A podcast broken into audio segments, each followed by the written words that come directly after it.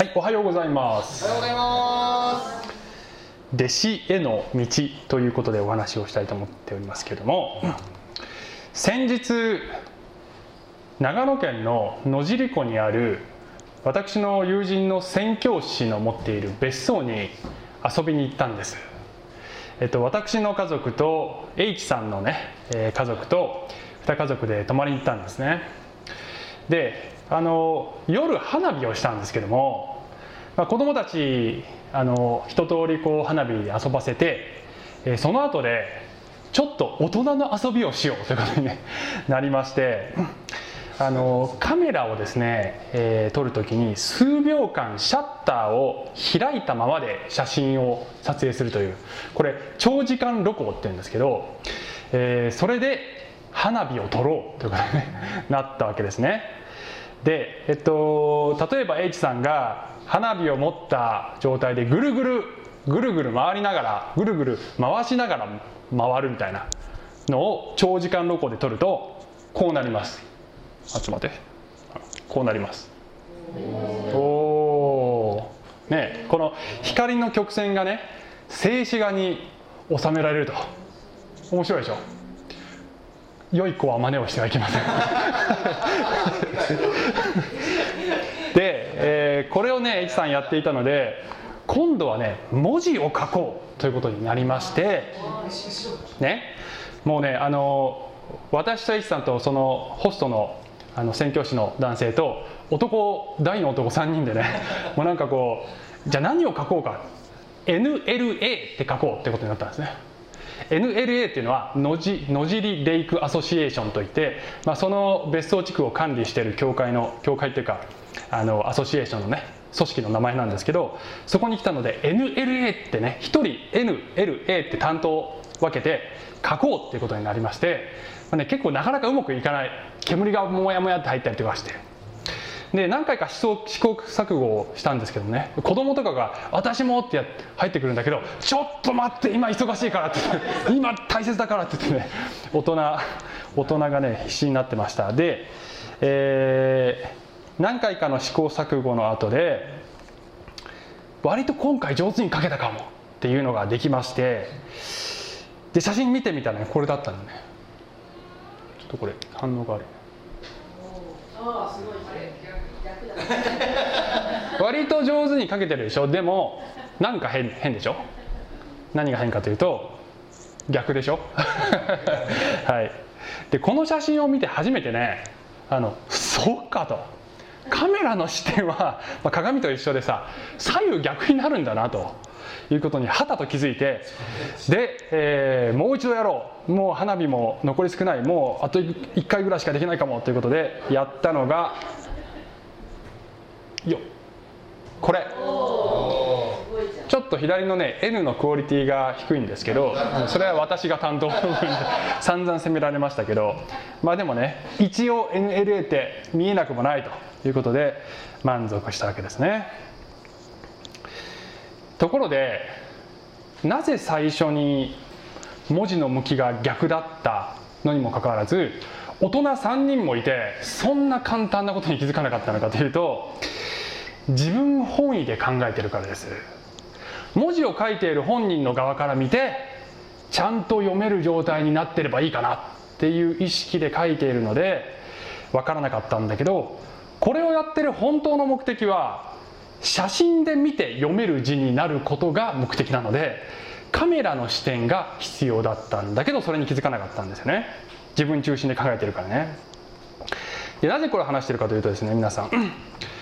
あの私たちがクリスチャンとして信仰生活を歩んでいく中で自分の信仰生活をどちら側から見てるかっていう話なんですね、えー大抵私たちは自分本位で考えてます。自分で自分の信仰生活を見てまあこんなもんだろうと。けれども神様側から見た時にどう見えているのかということを時々自問しなければならないかもしれません、えー神様の側から見ると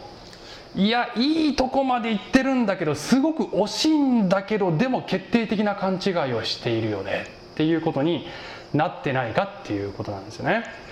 あの自分本位の視点っていうのはすなわちねここで言いたいのは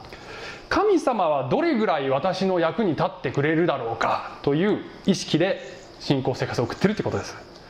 神様信じたら私はどれぐらい幸せになれるだろうか？どれぐらい願いが叶うだろうか？どれぐらい人生は好転するだろうか？というそういう視点で私たちは祈ったりあの集ったりしているかもしれないけれども、えー、聖書が私たちに与えているチャレンジすなわち本来私たちがあるべき姿とは、えー、神が私の役に立つんじゃなくて私はどのように神様の役に立てるのだろうか？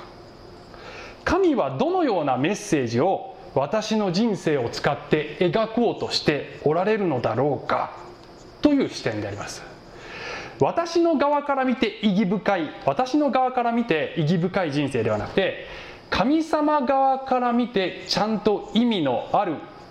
何かになっているかどうかそういうものを私の人生は描いているかどうか神様が読める字になっているかどうかっていうことなんですね。えー、で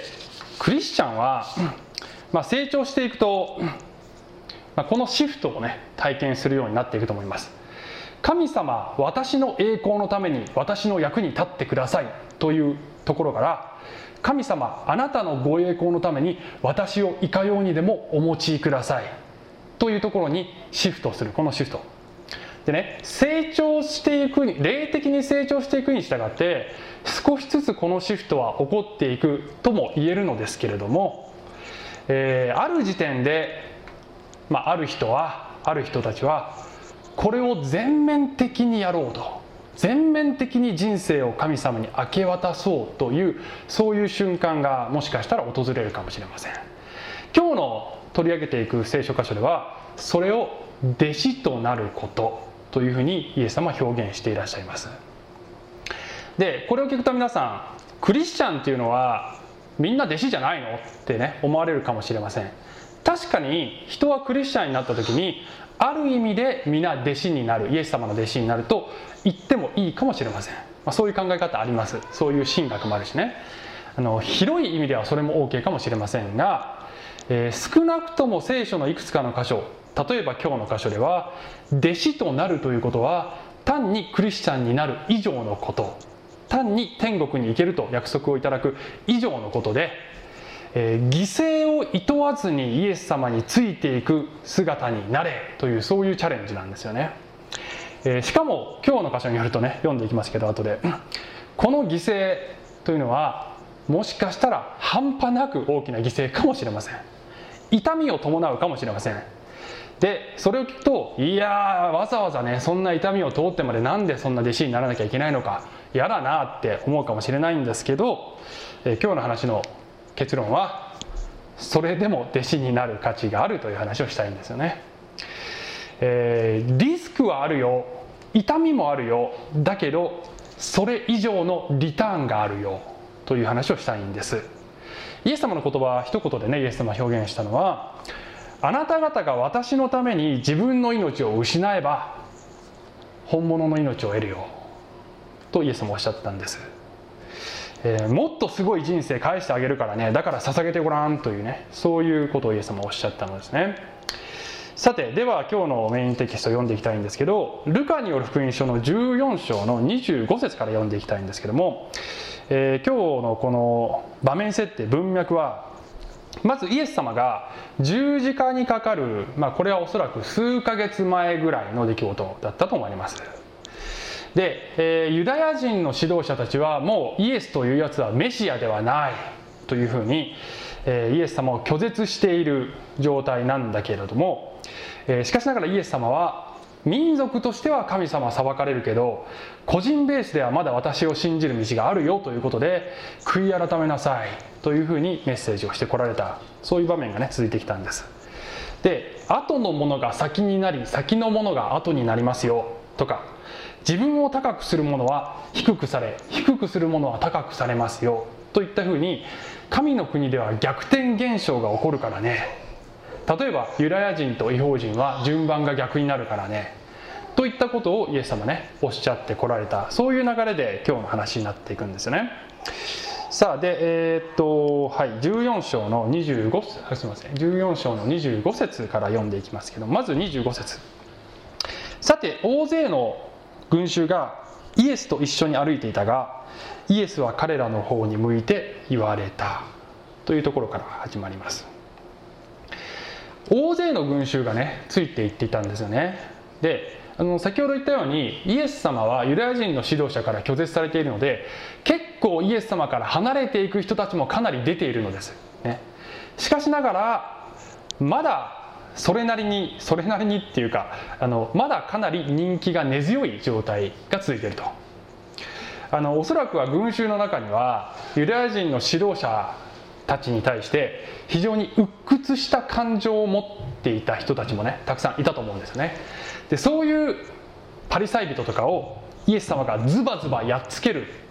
のを見てあの、まあ、奇跡とかもするしね。そういうのを見て、まあ、やはり爽快感があったかもしれないある人々にとってはね。なので、まあ、ユダヤ人の指導者たちはこのこの人を拒絶したけどでも案外こっちの方についてついていった方が勝ち組かもと思っている人たちがまだ相当数いるというそういう状態なわけですよね。でその人たちにぞろぞろぞろぞろついてきてるその人たちにイエス様くるりと向き直ってあの厳しい言葉をこれから言われるのです。でなぜこれを言われるかというと先に言ってしまうとふるいにかけるためです。本当の弟子に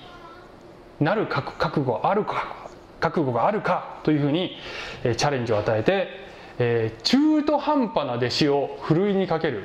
ということをイエス様はされるんですね。25節と27節読むと「私のもとに来て私の父母妻子兄弟姉妹その上自分の命までも憎まない者は私の弟子になることができません。自分の十字架を追って私についてこない者は私の弟子になることはできません。ね、家族を憎めってまさこれまさかこれイエス様の言葉とは思えないという印象かもしれませんけども、えもちろん聖書は家族を愛するように教えているのです。イエス様もそのように教えているのです。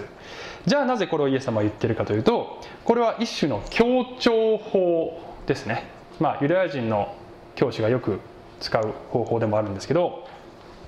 要するに究極の選択を迫られたらどちらを選択しますか？という問いなわけですよね。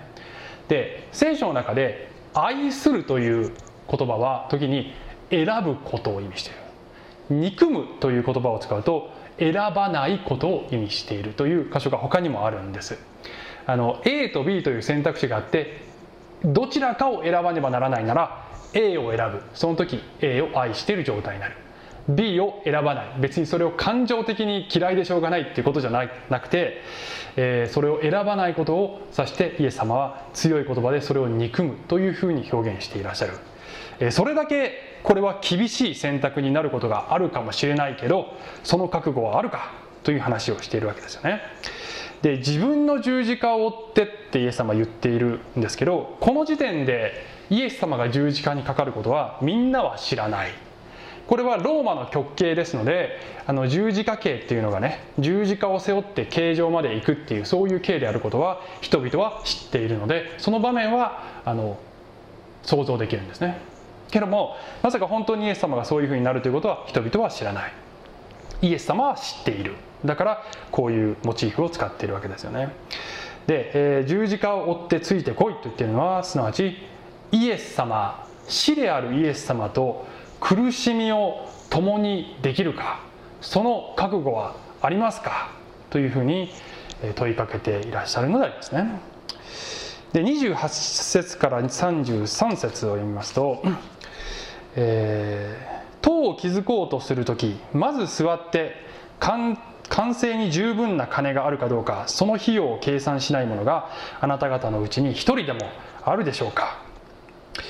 礎を築いただけで完成できなかったら見ていた人は皆彼を嘲笑ってこの人は建て始めはしたものの完成できなかったと言うでしょう。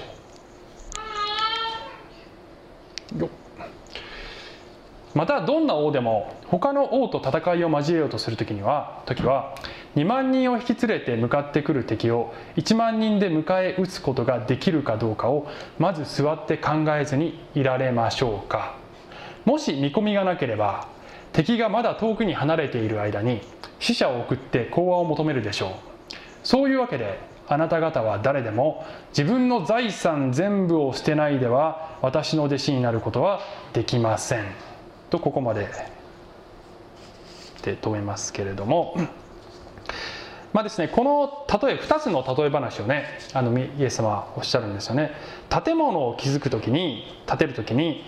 えー、ちゃんと建てれるかどうか計算して建ててるかどうかということと、えー、戦いをする時に勝てるかどうか勝算はあるかどうかっていうねことをちゃんと考えてますかということを言ってるわけです。でこのあの、まあ、歴史的なその記録を、えー、調べると当時建設を始めたけれども終わらなかったっていうねそういう建物の実例がいくつもあるそうですね、えー、さらに軽はずみに戦争を始めたけど、えー、大敗するっていうそういう例もあったということで、えー、これを聞いているその群衆にとってはすぐにああのことねというふうにイメージができるということだったと思われます。でイエス様は結局何言ってるかというと弟子として私についてくるならばそれなりの覚悟が必要だということですよね、えー、犠牲が伴いますよと。本当にそれ分かってついてきてる。というふうに、えー、通ってるわけです。きちんと考えなさいというね言っていらっしゃるわけですよね。34と35ですから塩は良いものですがもしその塩が塩気をなくしたら何によってそれそれに味をつけるのでしょうか。土地にも肥やしにも役立たず外に投げ捨てられてしまいます。聞く耳のある人は聞きなさい。まあ、イエスは他の箇所でもあなた方は地の塩ですよというふうにね言っていらっしゃる有名な箇所があります。皆さんご存知だと思いますけども、えー、弟子は塩気がないとダメですよっていう話をしてるんですね。で大体あのこの塩塩っていうのは、まあ、このこういう聖書の箇所を説明するのにあの牧師がよく説明するのは塩っていうのは2種類のこの効果がありますというね話がよくあるんですね。あのまず一つは味をつけるという効果ともう一つは防腐剤としての効果がありますよというふうにねよく言われます。でそれを説明するのは私あの昔味と防腐剤っていうのはこれは愛と正義ですっていうふうにね説明したことありますね。味とは愛です。よ防腐剤は正義ですよ。ね。なんとなくピンとまあまあいいでねつまりこの性質を弟子は持ってなければいけないと。神様は愛と正義の方なので弟子もこれらの性質を追求していかなければいけないしこの性質を持たぬ弟子はこの地上で本当に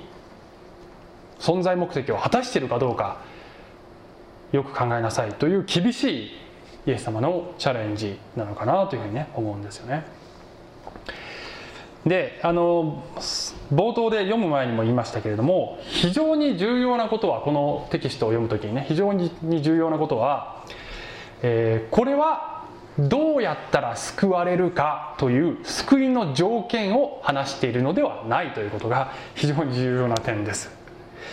えー、クリスチャンになるイコールまあ、弟子ここでここでいうところの弟子という言葉はクリスチャンになることと弟子になることを分けて考えてイエス様少なくともここでは話しておられる。あのそうでなければあのちょっとおかしいですね。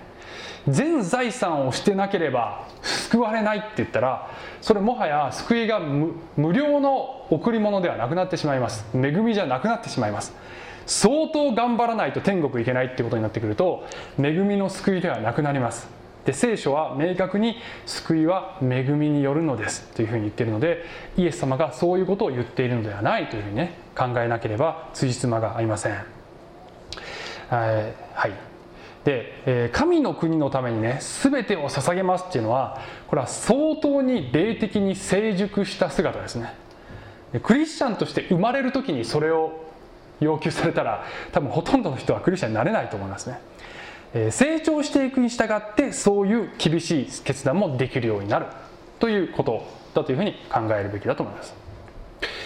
えー、ただしこのイエス様のこの時代の背景では先ほど言ったようにユダヤ人の指導者がイエス様を拒絶している状態ではイエス様を選択するというのはそれ自体が相当に厳しい選択であったこともまた事実なんですね。つまりクリスチャンになることと弟子になることが一緒ではないがかなり近い私たちの今の現代の状況よりもかなり近いそういう状況設定はあったかもしれません。だからといって救いの方法と弟子の条件を混同してはいけないということをねきちんと理解しておく必要があると思います。はいここまでよろしいでしょうか？はい、はい、ではですねこのテキストをベースにしてまあちょっと後半でね考えてみたいことはこれなんですね。はいえー、はい。先週もチャートを使いましたけど今週もちょっとねこんな感じでやっていきたいと思いますね。別にチャートを作るのが私の中で流行ってるってわけじゃないんですけど たまたまこうすると分かりやすいかなと思って弟子の特徴とはどういう特徴があるのかそしてその特徴のためにどんな犠牲あるいはリスクがあるのかそしてどんなリターンを体験できるのかという話をしたいと思うんです。であの弟子となるここで言ってる弟子となるというのは必ずしもいわゆる牧師とか宣教師とかといったフルタイムの献身者のことだけではありません、えー、どんな職業についていても今あなたがいるその場所のままであったとしても神様にこの私の人生をお支えしますというふうに献身することができます。えー、ですから世のいわゆる世の仕事を持っている人も、えー、このチャレンジを受けているということですね。というふうに考えて、えー、聞いてください。でねこの話をしていく中でまああの旧約聖書に出てくるアブラハムの人生とちょっと重ねながら話していきたいと思いますね。あのアブラハムでなくても別にいいんです。あの旧約聖書でも新約聖書でも偉大な信仰の先輩たちはみんなこういうことを経験してます。モーセであれダビデであれね、まあ、でもここではアブラハムが非常に分かりやすいかなと思ったのでちょっと代表選手としてねあの登場していきたいしていただきたいと思っておりますけどね。はいでは1つ目特徴。ね弟子の特徴は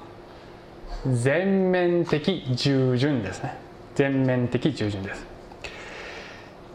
あなたの行くところどこにでもついていきます。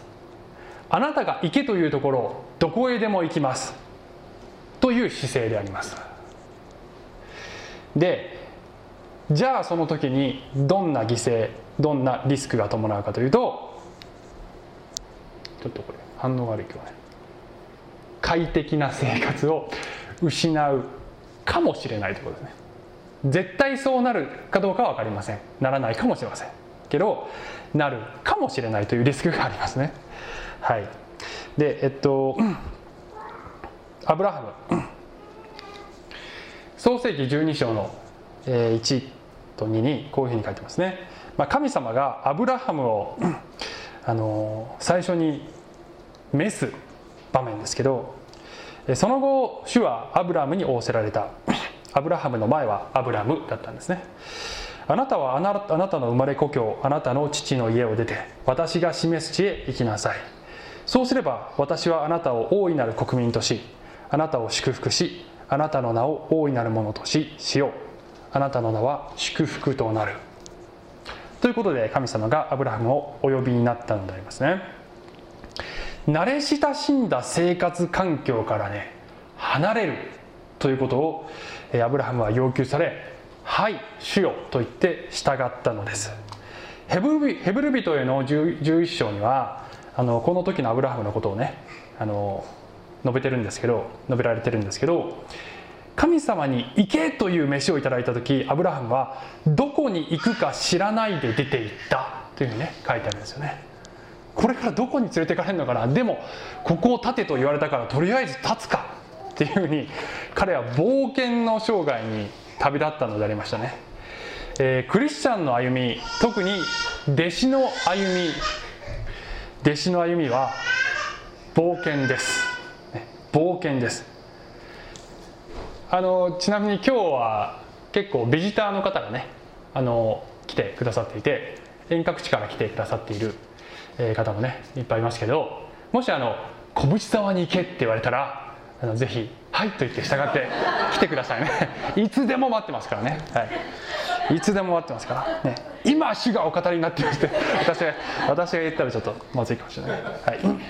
でえー、っとですね。はいじゃあねじゃあそそこまでの犠牲を払って何がいいんだと。何がリターンなんだと。リターン。快適な生活を失うかもしれないけど最適な人生を得るのです。快適ではないかもしれないけど最適な人生なんです。いるべきところでやるべきことを私はやっているという人生です。大いなる存在から授かった崇高な使命を私は果たしているというそういう感覚で生きることができるということがリターンです。でこれは何も住む場所のことだけを話してるんじゃなくてね例えば職場であるかもしれないしあるいは趣味のグループかもしれないしすなわちあなたが生活上どこに置かれているか神様が導くところどこにでも私はいつでも行きますという姿勢を持つならば大変かもしれないけどちゃんと神様がそれなりのリターンをくださいます。神様の戦略上ね神様に神の国には戦略戦略があります。あの世界中のどこに配属されるか生活のどこに配属されるか神様の人事に間違いはありません。であの勘違いしてはいけないのはですね禁欲主義じゃないってことなんですよね。禁欲主義じゃないんです。つまりあの弟子の道っていうのはこう自ら進んで楽しみをどんどん立ちな立たなければならないっていうねそういうことじゃないんだよね、えー、人生には神様が与えてくれてるいろんな楽しみがあります。でそれをどんどん楽しめばいいかと思いますね。けど神様がそれをおとりになる時にはいつでもそれをギブアップできるというのが弟子の姿勢ではないかと思いますね。はい。2つ目。全面的信頼。特徴は全面的信頼です。まあ全面的に従順になるためには、まあ、信頼してないとできないんですね。信頼してないとできないんです、えーね、で信頼して神様に人生の全てを信頼すると委ねるとリスクは予的な保証を失うかもしれない。かもしれないです。すなわちあなたが今まで頼り切ってるものを手放しなさいというチャレンジが神様からね来るわけですよ。あのそれを文字通り物理的に手放すかどうかは分かりません。それを導そういうふうに導かれるかどうかは分かりません。人によって違うけど、えー、精神的な意味では少なくともそれを手放しなさいというチャレンジが来るかと思いますね。神だけに頼って生きなさい。というそういうチャレンジです。そうするとそれに対するリターンはそれでも神様がちゃんと私を守ってくれている。ということを体験することができる。というのがリターンですね。そういう体験がリターンです。あのアブラハムですね。アブラハムは神様に従ってカナンの地に入りました。そしたら飢饉が起こってあの、まあ、これテストなんですけどねアブラハムに対する。飢饉が起こってそこにいられなくなっちゃってエジプトに下っていくんですよねすぐさま。そしたらあのエジプトの王様のパロが奥さんのサラをね、アブラハムの奥さんのサラを気に入っちゃって宮廷に召し入れてしまうというねそういうことが起こるわけですね、まあ、アブラハムもねちょっとバカだったんですね。私の妹ですとかね言っちゃうわけですよね。だから、えー、取られそうになっちゃうわけですね。万事休すというところで神様が介入されて、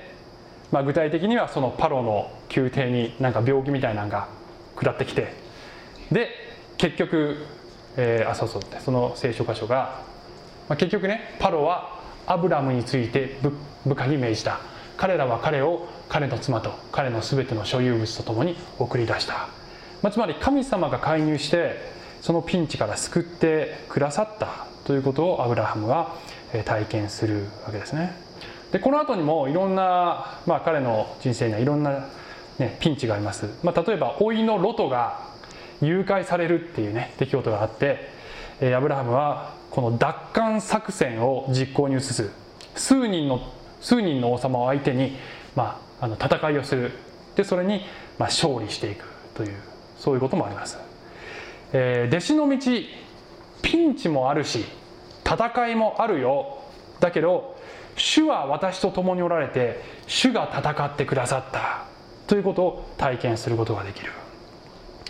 でこのアブラハムさらに神様を信頼するようにということでどんどんチャレンジします。15章になると、今度は、まあですね、アブラハムの家に子供が生まれない、えアブラハムはしょうがないからしもべを跡継ぎにするかというふうに思うんだけどその時にアブラハムに神様がこういうふうに仰せられるわけですね。15章の4節。すると主の言葉が彼に望みこう仰せられた。そのものがあなたの後を継いではならない。ただあなた自身から生まれ出てくるものがあなたの後を継がなければならない。そして彼を外に連れ出して仰せられた。さあ天を見上げなさい。星を数えることができるならそれを数えなさい。さらに仰せられたあなたの子孫はこのようになる。彼は主を信じた。主はそれを彼の義と認められた。というふうに書いてあるんですね。この約束の子供うんすぐに与えられましたっけ？与えられなかったんだよね。与えるよって言って全然神様与えてくれなかったんでね。もう待たされて待たされて。待たされるよ。ね。弟子は神様から本当にお前は私を信頼しているかというテストを何度も受けます。で皆さんも、まあ、受けていらっしゃることあると思いますね。もう待たされると。神様何やってんのかなって思いたくなる状況ってねよくあると思うんですけどね。で、えー、このように神を信頼するかどうかということにおいてどんどんこのね鍛えられていくわけですね。でこのポイントにおいても勘違いしていけしてはいけないことがありましてそれはねあのいわゆる弟子道というふうに表現すると日本人のこのすぐイメージする状態はどっちかというとこう自分がいかに強くなって独り立ちできるかそれを目指せ的なイメージがあるかもしれません。なんかこうね根性を持って頑張っていけっていう。イエス様の弟子として歩むっていうのはこれはいかに独り立ちできるかじゃなくてその逆でいかに神様に頼って子供のようになれるかっていうチャレンジなんですね。いかに子供になれるかっていうね。あのいかに気合を入れてこの道を歩むかっていうことじゃなくていかにどんな時でも神様に委ねて信頼してリラックスできているか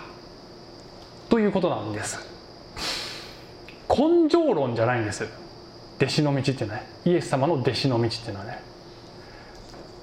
気合じゃないんですね。いかにパパあなたが共にいてくれるから大丈夫だよねっていつも言えるようになるかっていうチャレンジなんですね。それを思うとねもう私本当まだまだだなって いつも焦ってばっかりでまだまだだなって思うんだけど個人的には。それが弟子となっていく弟子として成長していくっていうことだと思いますね。はい。3つ目。はい3つ目ですけど、うん、ちなみにちょっとこの全部のポイントについて最後に私の証をね後で話したいと思ってるんですけどね。3つ目弟子の特徴とは師匠と一体化していくということですね。師師との一体化です。師匠の願うことを願い師匠に似てゆくことを願うということです。じゃあそれを願う時にどんなリスクがあるのかというと、ね、どんな犠牲どんなリスクがあるかというと死が通られた苦しみをやっぱり私も通らねばならないということですね。イエス様はあなあなたの十字架を自分の十字架を追って私についてきなさいって。私は十字架を追うことになるよ。あなたもその十字架を追えますか？というふうに言っていらっしゃるわけですよね。イエス様が通られたさまざまな痛み苦しみ、まあ、幸い大抵の場合はそれと同じサイズで襲ってくるわけではないですけれどもそれと同じ種類のことをもっと小さいレベルで私たちも経験するようになるかもしれません、えー、愛する人から拒絶される痛み大事なものを失う痛み正しいことをやってても誤解されたり批判されたりする時には神様から見捨てられたような暗闇を通ることもあるということを弟子は経験しなければいけないかもしれません。弟子になりなりたいと言って志願したものを神様は訓練せずにはいません、鍛えないではおかない。そういう方ですね。アブラハムは、ね、アブラハムの最大の試練は何だったですか？創世紀のあすいません。あちょっと待って。その前にあいいんだね。前に。そう。創世紀の22章までいくとね。これらの出来事の後神はアブラハムを試練に合わせられた。神は彼に「アブラハムよ」と呼びかけられると彼は「はいここにおります」と答えた。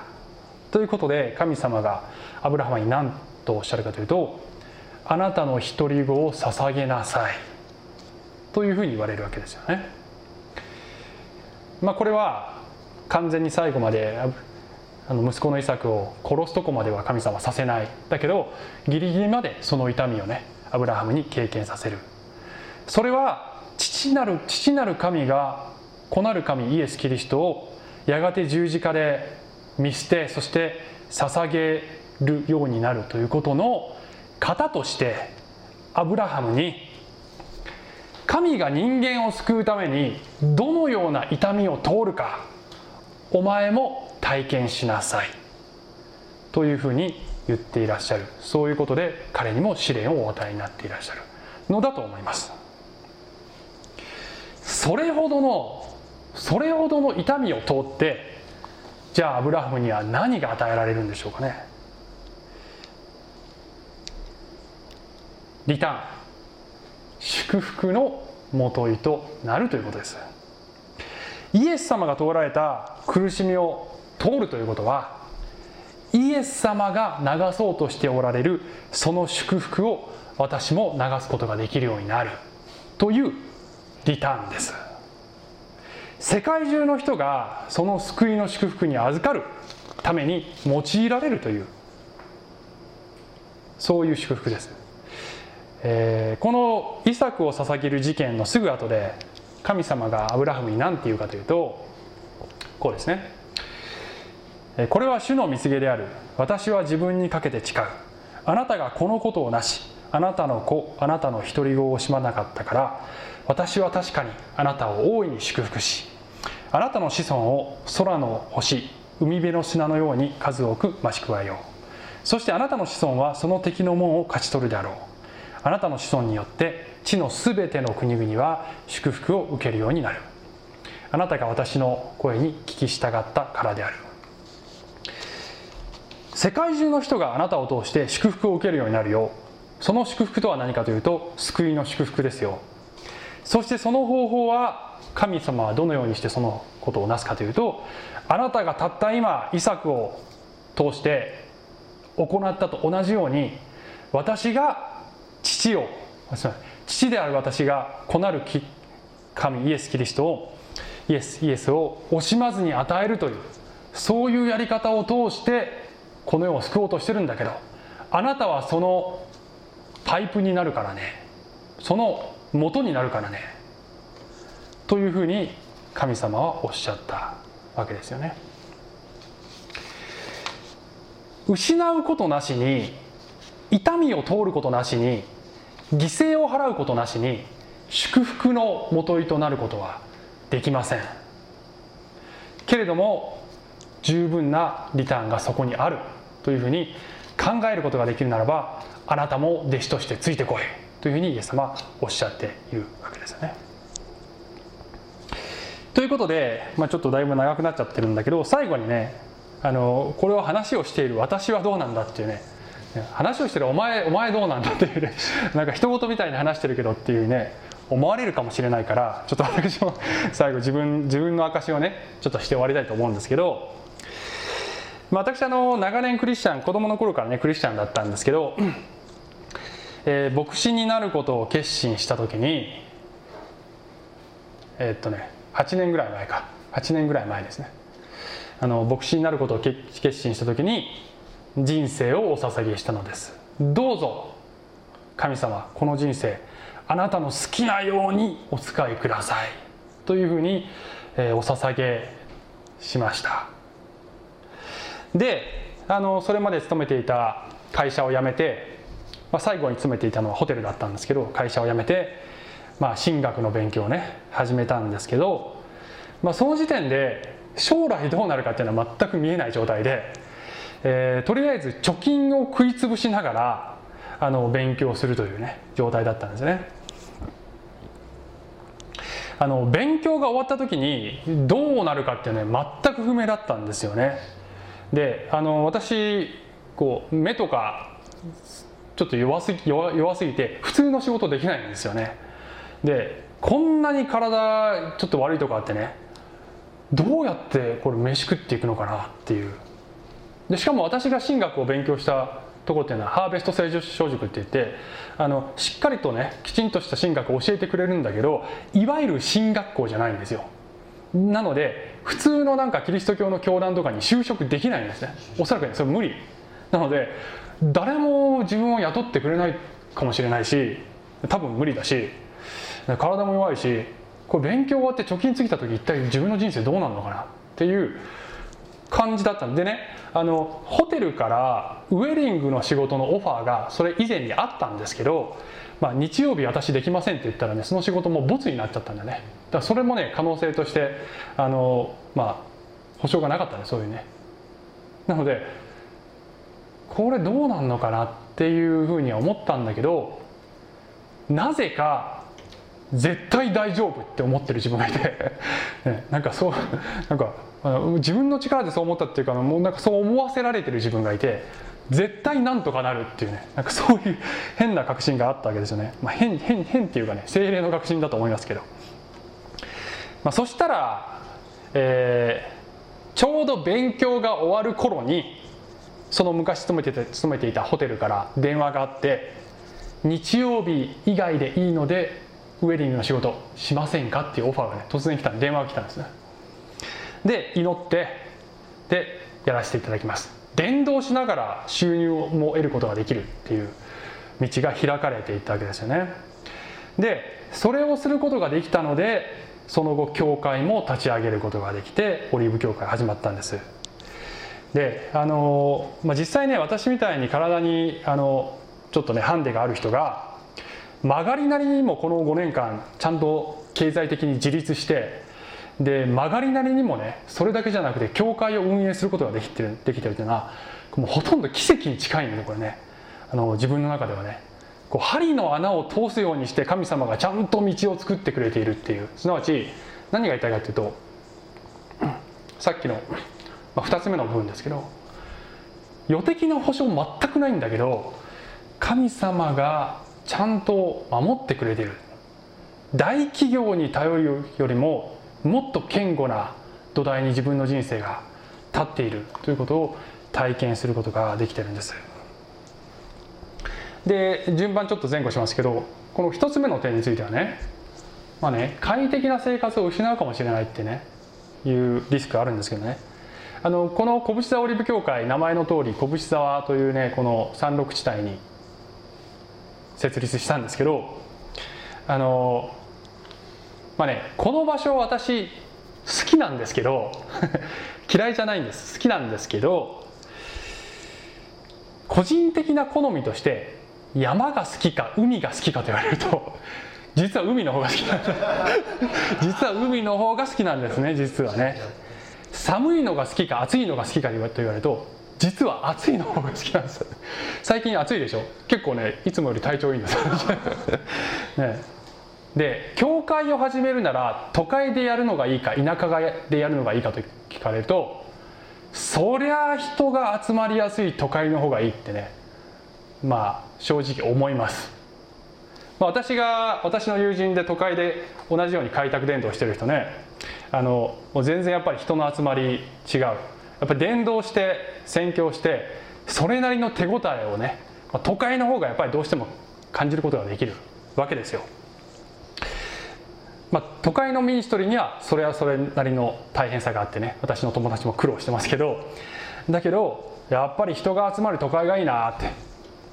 思う。つまり個人的な好みでここに教会作ったわけじゃないんで実はね。ちょっと皆さんにつまずきを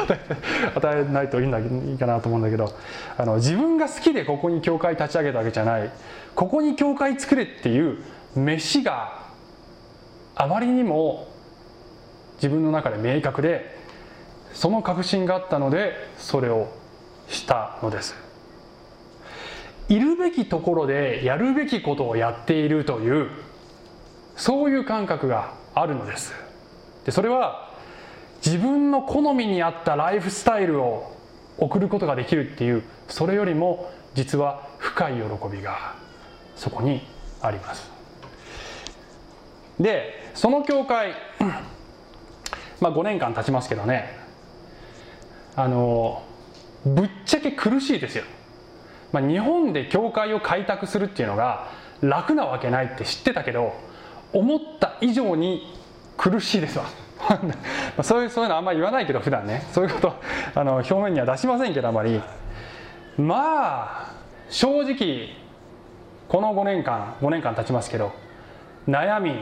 苦しみ迷いもがき傷つき倒れもうダメかなっていうねそういうところを何度も通らされて常に戦いですわ。常に戦い。まあ僕だけじゃない僕一人でやってるわけじゃないリーダーたちはみんなこの戦いやってます。まあ表面的にはねヘラヘラしてますけどだけどだけど苦しいですわ。はっきり言って。けれどもでもオリーブ教会は祝福を届けていることが届けることができていると思います。そしてこれからさらにそうなっていくと思います。と信じてます。人生が自分の人生がとてつもなく重要なことに使われているというそういう感覚で生きることができるっていうね。それが弟子の歩みです、えー、イエス様は一人一人のクリスチャンにあなたも弟子にならないか。楽じゃないぞ。だけどそれだけのリターンがあるぞ。というふうに誘っていらっしゃいます、えー、皆さんもイエス様弟子としてください。って、えー、言ってみてはね。考えた上で言ってみてはいかがでしょうか。お祈りします。はい愛する天のお父様ありがとうございます、えー、神様本当に大きなチャレンジをあなたは与えていらっしゃってなかなか簡単に決断するようなことではないと思いますけれどもないとイエス様はおっしゃってるわけですけどあなたが召してくださるならば従いますと、えー、私たち一人一人が、えー、言うことができますように聖霊様示してください。イエス様お名前によってお祈りします。アーメン。はい。